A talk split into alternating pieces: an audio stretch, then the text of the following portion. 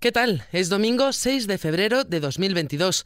En este podcast repasamos los asuntos más destacados de los servicios informativos de XFM.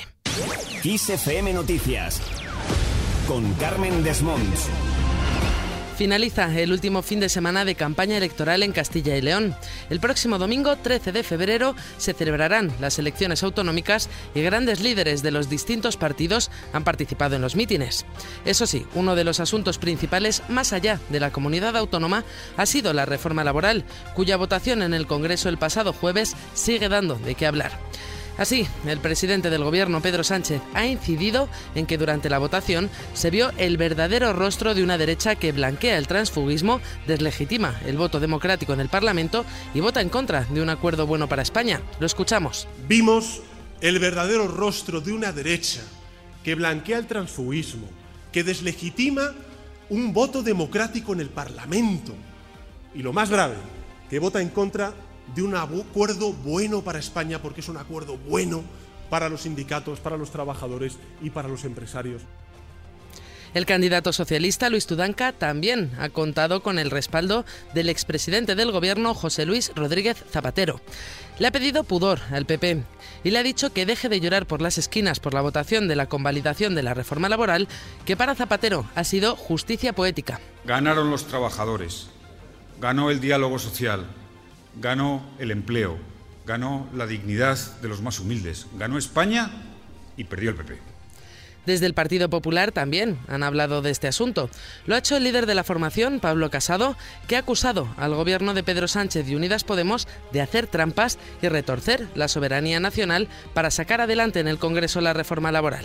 Lo que ha pasado el otro día con la reforma laboral es el síntoma de una destrucción institucional por culpa del gobierno de Sánchez. Lo de menos es la reforma laboral, fijaos lo que os digo. Han querido hablar de este asunto incluso algunos que no están participando en la campaña electoral. Es el caso de Pablo Iglesias. El ex vicepresidente del gobierno ha lamentado que los compañeros troyanos del PSOE no han terminado de entender que pactar con la derecha es aceptar caballos de Troya en referencia al golpe sin precedentes que habría dado a la izquierda el tamallazo en la votación de la reforma laboral. ¿Sabéis lo que significa geometría variable? Básicamente pactar con la derecha. ¿Sabéis lo que se consiguió el otro día con la geometría variable? En primer lugar, que fuerzas políticas de izquierda se pelearan entre ellas. Y en segundo lugar, que un tamallazo hubiera dado un golpe a la izquierda sin precedentes. La izquierda se salvó de milagro, porque hubo uno del PP que se equivocó. Quien sí ha hablado de las próximas elecciones autonómicas es el candidato popular, Alfonso Fernández Mañueco. Ha pedido un mandato rotundo en las urnas el próximo día 13 porque, como ha demostrado a su juicio lo ocurrido con la aprobación de la reforma laboral, un gobierno Frankenstein es siempre un gobierno débil. Escuchamos a Fernández Mañueco. Un gobierno Frankenstein es un gobierno débil, tenedlo claro siempre. Es un gobierno débil. Por eso yo os pido un apoyo claro, unánime, un mandato rotundo en las urnas el 13 de febrero. Yo quiero un gobierno fuerte y estable para Castilla y León.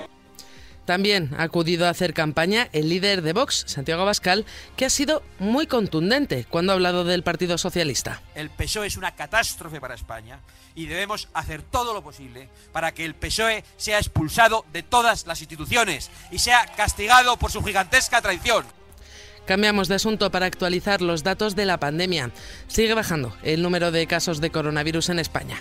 Así lo señalan los datos aportados por varias comunidades autónomas que están marcados por un descenso en los indicadores de transmisión. La media nacional en la presión hospitalaria, tanto en planta, en torno al 13%, como en las unidades de cuidados intensivos, que ya están por debajo del 20%, se ha ido reduciendo progresivamente esta semana, al igual que los contagios. Eso sí, más de 10 territorios en España aún tienen su SUCI por encima del 15%, considerado umbral de riesgo muy alto. Más cosas, la invasión rusa de Ucrania provocaría 5 millones de refugiados. Así lo asegura al menos el gobierno de Estados Unidos, que también asegura que esta invasión provocaría más de 50.000 víctimas. De acuerdo a este escenario, la invasión rusa lograría tomar la capital ucraniana, Kiev, en dos días y tendría como consecuencia 50.000 víctimas entre muertos y heridos.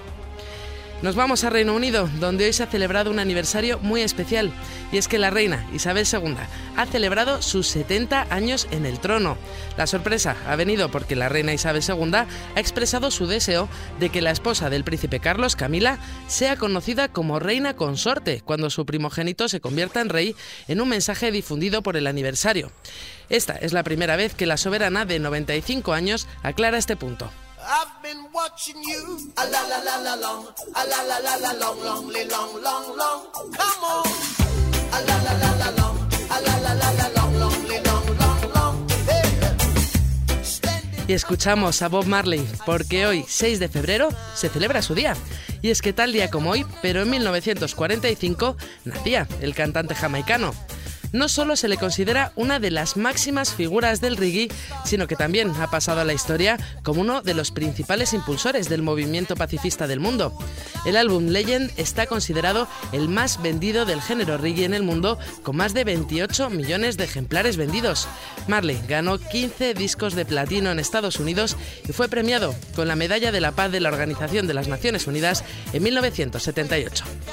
Con esto lo dejamos. Recuerda que la información continúa actualizada puntualmente cada hora en los boletines de XFM en directo. Adiós.